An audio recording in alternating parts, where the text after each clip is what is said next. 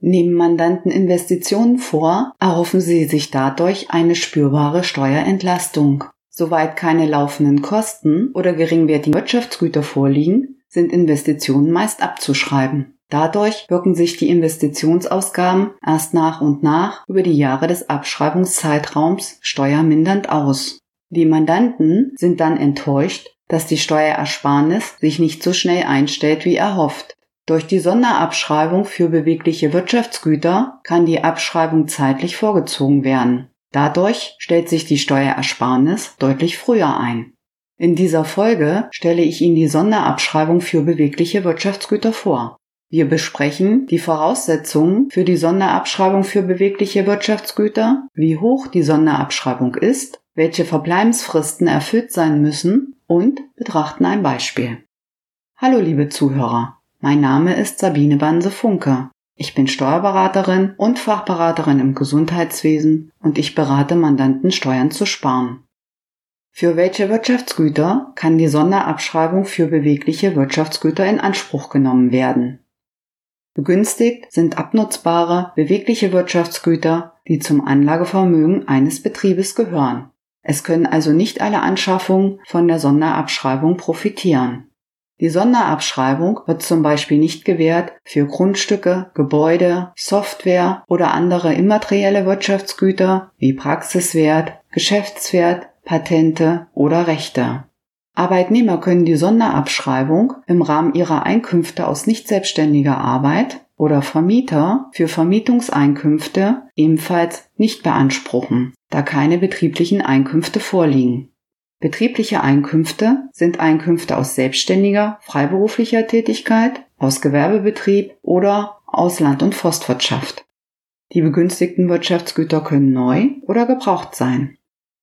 Welche weiteren Voraussetzungen müssen für die Sonderabschreibung für bewegliche Wirtschaftsgüter vorliegen?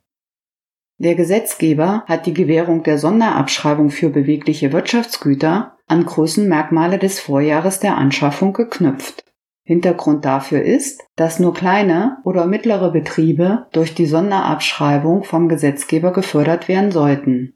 Folgende Größenmerkmale müssen im Vorjahr der Anschaffung erfüllt sein.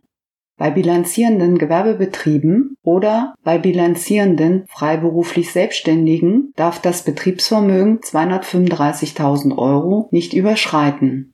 Bei Betrieben der Land- und Forstwirtschaft darf der Wirtschaftswert bzw. Ersatzwirtschaftswert 125.000 Euro nicht übersteigen. Bei Einnahmeüberschussrechnung darf der Gewinn nicht mehr als 100.000 Euro betragen. Betriebe, die diese vorher genannten Größenmerkmale überschreiten, sind von der Sonderabschreibung ausgeschlossen. Welche Besonderheiten existieren bei Personengesellschaften für die Sonderabschreibung für bewegliche Wirtschaftsgüter? Bei Personengesellschaften gelten die vorher genannten Größenmerkmale für die komplette Personengesellschaft. Dabei wird der Gewinn der Gemeinschaft inklusive des Sonderbetriebsbereichs der Gesellschafter und der Ergänzungsrechnungen der Gesellschafter betrachtet. Es wird nicht auf den einzelnen Gesellschafter abgestellt. Ein Beispiel dazu. Eine Gemeinschaftspraxis mit zwei Ärzten hat einen Gewinn aus Einnahmeüberschussrechnung von insgesamt 180.000 Euro. Auf jeden Gesellschafter entfällt ein Gewinnanteil von 90.000 Euro. Der einzelne Gesellschafter unterschreitet das Größenmerkmal von 100.000 Euro mit seinem Gewinnanteil von 90.000 Euro. Trotzdem wird die Sonderabschreibung nicht gewährt, da auf die ganze Gesellschaft abgestellt wird. Die Gesellschaft überschreitet aufgrund ihres Gesamtgewinns von 180.000 Euro das Größenmerkmal des Gewinns aus Einnahmeüberschussrechnung von 100.000 Euro. Wie hoch ist die Sonderabschreibung für bewegliche Wirtschaftsgüter und für welchen Zeitraum wird diese gewährt? Die Sonderabschreibung kann insgesamt bis zu 20 Prozent der Anschaffungskosten oder Herstellungskosten des Wirtschaftsgutes betragen. Sie kann im Jahr der Anschaffung oder Herstellung und in den folgenden vier Jahren in Anspruch genommen werden, wenn alle Voraussetzungen erfüllt sind. Somit gibt es viele Varianten, wie die Sonderabschreibung beantragt werden kann. Zur Verdeutlichung beleuchten wir verschiedene Möglichkeiten. Erste Alternative. Die Sonderabschreibung kann im Jahr der Anschaffung mit 20 Prozent gleich in voller Höhe beantragt werden. Dann kann in den Folgejahren allerdings keine Sonderabschreibung mehr gewährt werden, da die Sonderabschreibung ausgeschöpft ist. In dieser Variante tritt die Steuerersparnis durch die Sonderabschreibung am schnellsten ein. Zweite Variante. Die Sonderabschreibung kann über die ersten fünf Jahre mit jeweils vier Prozent jährlich und damit gleichmäßig in Anspruch genommen werden. Dadurch sind in den ersten fünf Jahren dann ebenfalls insgesamt die maximal möglichen 20 Prozent der Anschaffungskosten für die Sonderabschreibung beantragt worden. Dritte Alternative. Das volle Abschreibungsvolumen von 20 Prozent der Anschaffungskosten wird in den ersten fünf Jahren durch jährlich unterschiedlich hohe Teilbeträge in Anspruch genommen. Der Mandant hat ein Wahlrecht, in welchem Jahr er wie viel von diesen maximal 20 Prozent in Anspruch nehmen möchte.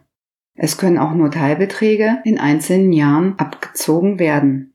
Die 20 Prozent müssen für den Zeitraum nicht ausgeschöpft werden. Diese dritte Alternative der Nutzung der Sonderabschreibung kann zur gezielten Steuerung des Gewinns sinnvoll sein.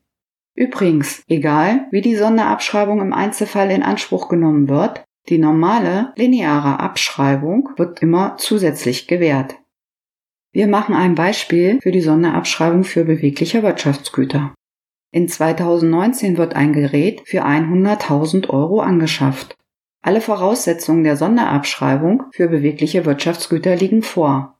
Die Sonderabschreibung beträgt 20 Prozent von 100.000 Euro, also 20.000 Euro. Die Steuerersparnis beträgt bei einem unterstellten Spitzensteuersatz der Einkommensteuer von 42 Prozent inklusive Solidaritätszuschlag rund 8.800 Euro. Die normale lineare Abschreibung wird auch hier zusätzlich gewährt. Welche Verbleibensfristen gibt es und wie muss das Wirtschaftsgut nach der Anschaffung für die Sonderabschreibung für bewegliche Wirtschaftsgüter genutzt werden? Die Sonderabschreibung kann nur in Anspruch genommen werden, wenn die Wirtschaftsgüter im Jahr der Anschaffung oder Herstellung und im darauffolgenden Wirtschaftsjahr in einer inländischen Betriebsstätte des Mandanten in Deutschland verbleiben.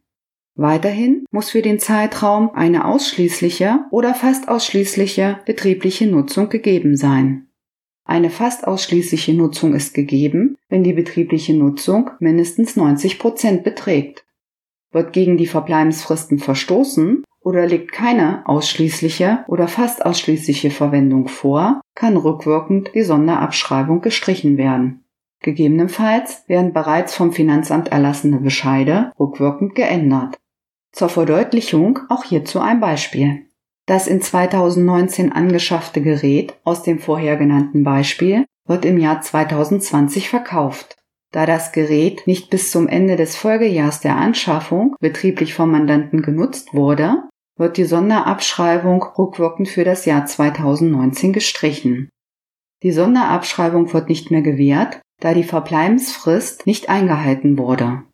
Falls das Finanzamt erst nachträglich von dem Verkauf erfährt und die Sonderabschreibung zunächst berücksichtigt wurde, wird der Bescheid rückwirkend geändert und die Steuerersparnis ist an das Finanzamt zurückzuzahlen. Liebe Zuhörer, durch die Sonderabschreibung für bewegliche Wirtschaftsgüter können bis zu 20 Prozent der Anschaffungskosten zusätzlich in den ersten fünf Jahren als Abschreibung geltend gemacht werden. Dadurch wird Abschreibung vorgezogen und die Steuerersparnis tritt früher ein. Alle genannten Zahlen und das Transkript dieser Folge finden Sie in unserem Blog auf unserer Internetseite www.festing-stb.de zum Nachlesen. Den Link zum Transkript erhalten Sie in den Shownotes. Wollen Sie die Inhalte des Podcasts und des Blogs mitgestalten? Dann schreiben Sie mir gern eine Mail mit Fragen, Anregungen oder Themenwünschen an podcast.festing-stb.de. Wenn Ihnen die Folge gefallen hat oder Sie jemanden kennen, der auch Steuern sparen oder Gewinne steigern möchte, dann empfehlen Sie den Podcast und teilen ihn mit Freunden und Bekannten. Danke fürs Zuhören und ich freue mich auf die nächste Folge mit Ihnen. Tschüss, Ihre Sabine Banse-Funker.